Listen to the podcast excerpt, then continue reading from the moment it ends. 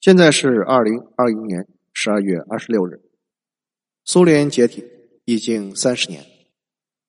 在一九九一年十二月二十六日，苏联最高苏维埃举行了最后一次会议，会场十分冷清，主席台上只有共和国院主席一人就坐，连到会人数也没有做登记。这场例行公事的最后会议只有一项议题：宣布苏联。停止存在。至此，持续了六十九年的苏维埃社会主义共和国联盟终于走到了最后一刻。中国人对于苏联态度是比较复杂的。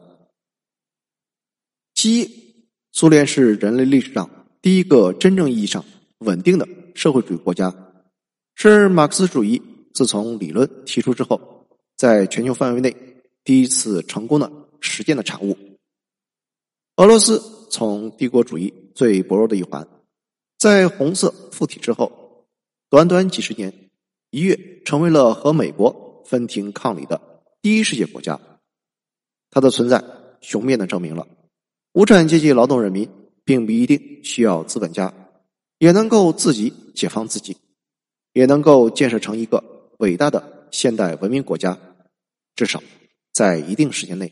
是这样的，苏联曾经振奋了全世界亿万无产阶级，鼓舞他们推翻帝国主义、封建主义的压迫，建立人民当家作主的社会。甚至于在资本主义阵营内部，苏联的存在也使资本家不得不做出姿势和退让，进行积极的社会改革，和苏联抢夺人心，防止本国人民被赤化。从而间接的为全世界无产阶级争取了权利。其二，对于近代以来的中国，自一八四零年开始，一再沉沦，一败再败，沦落为山河破碎的东亚病夫。期间，无数志士仁人想过无数的办法，有过改良，也有过辛亥革命、建立民国这样的尝试，可是都无法。挽救国家，可以说，在马克思主义的理念传入中国之前，没有人能够找到一条解决中国问题的道路。旧中国的问题和当今一些第三世界国家有一定类似，就是陷入到了低生产力与落后上层建筑的互锁之中。希望改变中国的精英人物，他首先看到的是中国船不坚炮不利，所以。首先会想到引入先进的器物，然而走到第二阶段，他又会发现，已经引入先进器物并没有用，因为这些少数的近代化烛火，很快就被小农经济和思想的汪洋大海所淹没。先进的设备在落后的人和落后的社会团体中，根本发挥不出作用，照样要挨打。在这时，他会意识到。首先，应该是唤醒国人，改变落后的旧思想和旧文化。然而，在第三阶段，在试图改变旧文化的过程中，又会意识到，光靠所谓的唤醒根本无效，因为国人的落后思维是由自身所处的落后生产力环境所决定，他们在那个环境下做出的选择，恰恰适合。在这种低等生产力水平下，更加适合生存的方式。至此，救国救民走入到了一个死胡同。想要提升生产力，但是落后的上层建筑拖后腿，根本走不动。想要改变落后的上层建筑，可是没有更高层次的生产力，又敲不开广大愚昧顽固的大脑。二者的改良都以对方先改良成为前提。直接作死，根本无解。如果没有十月革命一声炮响，带来先进的马克思列宁主义，拨开了历史发展的迷雾，中国本土的革命家以此武装思想，锤炼了一支队伍，最终改天换地，中国还不知道要在黑暗中摸索多久，而且再往后拖，其实也没有多少时间。马列主义传入中国，哪怕只要再晚上二三十年，今天的中国就会是另外一个样子，几乎百分之百比现在要糟糕的多。对于一个国家而言，有些历史的风口稍稍错过，就难以再回来。但是后来的苏联又成为了中国的敌人，一段时间内甚至是最大的敌人。苏联的钢铁洪流一度是中国领导人忧虑的对象，甚至在南方自卫反一战时，大批的军事力量却在北方严阵以待。苏联的衰落，中国在其中是起了一些作用，当然可能不一定想到苏联崩溃的这么快。一九八九年五月十五日，时隔三十年之后，苏联领导人再次访问中国，中苏关系实现正常化。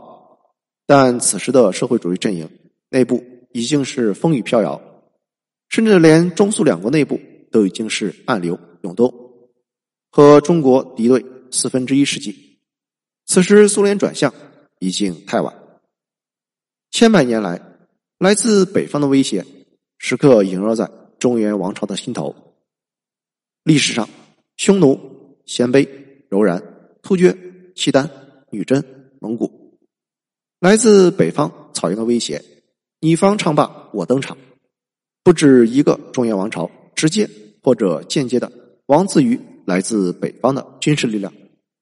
苏联的分崩离析，在某种程度上终结了来自北方的威胁，继承苏联的俄罗斯虚弱不堪。面对欧美步步紧逼，已经无暇东顾，和中国背靠背结盟的意愿也是由此而来。如今的中俄友好是地缘政治的结果，是实力格局的体现。这种来自于实际利益的友好，比单纯的意识形态会更稳固一些。至少在实力格局进一步变化之前是这样的。苏东巨变。苏东毫无意外是失败者，欧美明显是胜利者。然而，中国的地位有些微妙。一方面，中国解除了来自北方的军事威胁，但是由于中国的国家性质，在意识形态层面又同时是冷战的失败一方。共产主义和社会主义在西方除了被丑化之外，又增加了失败、无前途的色彩。苏联解体后的二十多年，中国的立国政治理念被贬低到了最卑微的地步，甚至于在中国国内已经被几乎等同于期货死人，崩溃只是时间问题，不是三年就是五年。一大批社会精英对国家前途、社会主义前途丧失信心，认为当下的政治意识形态不过是过渡状态，西方所谓的。普世价值的胜利已经近在眼前，他们公开的讨论各种政治转型，鼓吹私有化、瓜分国有资产、污蔑开国领袖、污蔑革命历史，都已经成为了家常便饭。而西方在经济层面的明显优势，又为所谓的普世价值提供了显而易见的背书。到了上个世纪九十年代，除了极少数人能够穿透历史迷雾。看出冷战胜利者背后的美国反对美国之外，相当多的政治精英和学术精英都已经是国商的形态。这种情况直到二零一零年之后才逐渐有所好转。然而，其中仍有不少人一直潜伏到今天，还占据着某些重要的位置，自居师祖，培养徒子徒孙。直到今天，中国在国际上依然是意识形态。被动挨打的一方，西方用一些他们已经做惯了的罪名，随意的罗织一些罪状，就可以颠倒黑白、呼风唤雨。西方国内再出问题，那也是个例，而中国的个例就非常容易被他们上升为体制问题。这些思维定式在某种程度上也是冷战结果的历史遗留。那么，苏联解体是必然还是偶然？其实是必然的。虽为社会主义共和国联盟，这是一个没有任何地域、民族特征的国民，完全建立在意识形态之上。在历史上，非常罕见，而这也意味着这个国家的认同是建立在意识形态的共识之上。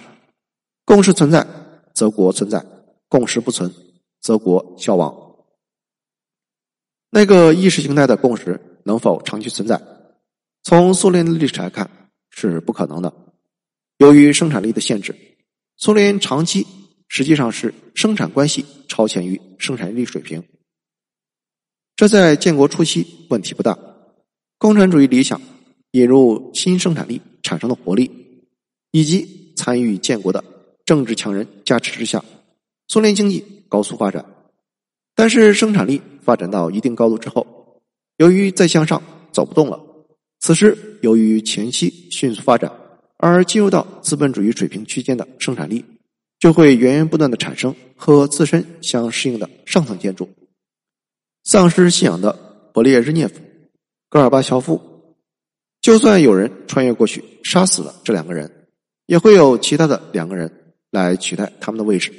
当然，溃败可能会晚一些或者轻一些，比如只是变色而不是解体，甚至有很小的几率可能熬过美国再多想过几十年。在这些历史细节上，穿越过去的猛人是有可能作为的。可是，在更为宏大的历史规律面前，他们无能为力。当然了，这并不代表苏联的叛徒在共产主义事业的层面上不应该被谴责。就像是水塘边产生蚊子是难免的，但是对于趴到脸上的具体的某只蚊子而言，能拍死还是应该去拍死它。相对于老大哥，中国的选择更有韧性。由于旧中国的性质。新中国实际上是从社会主义和民族主义两个方向上取得解放，因此，德国执政是建立在双重合法性基础之上。这种双重合法性可以相互交替照应，一条腿累了，还有另外一条腿能够站住。穷则独善其身，也就是提倡民族主义；达则兼济天下，提倡共产主义。进可攻，退可守，不至于像苏联那样。把全部的身家都赌在一个篮子里，这也使得中国在国际共产主义运动的低潮期，可以用另一条腿扛住，然后缓慢发育，再图复兴。同时，苏联解体的历史教训也时刻警醒着中国：共产党绝不能脱离群众，绝不能丧失自我革命的动力和能力，绝不能滑进历史周期率里。苏联王国。百姓之动，物理华夏。其实，除了苏联之外，还有一个超级大国，也在一定程度上是建立在意识形态之上的。其国内来自于全世界各地迁居来的诸色人种，他们不过是为了一个梦，并没有足够的民族认同作为保底保命的支撑。一旦超级大国的光环消失，内部利益之争下，未必不会分崩离析。总结一下。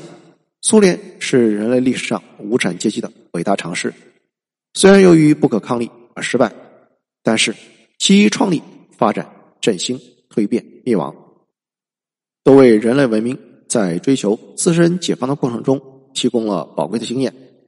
同时，作为一个中国人，当然内心感谢苏联曾经给我们的启示和帮助，但同时，我们绝对不希望那个红色帝国再次回来。这对大家都没有好处。老大哥走好便是，你想做而未完成的，会有人帮助你实现。不知不觉，苏联解体已经三十年。相信在未来红旗漫卷全球之后，世界人民所书写的历史，会对这段过往做出不偏不倚、公正的评价。谢谢收听，欢迎评论、点赞和转发。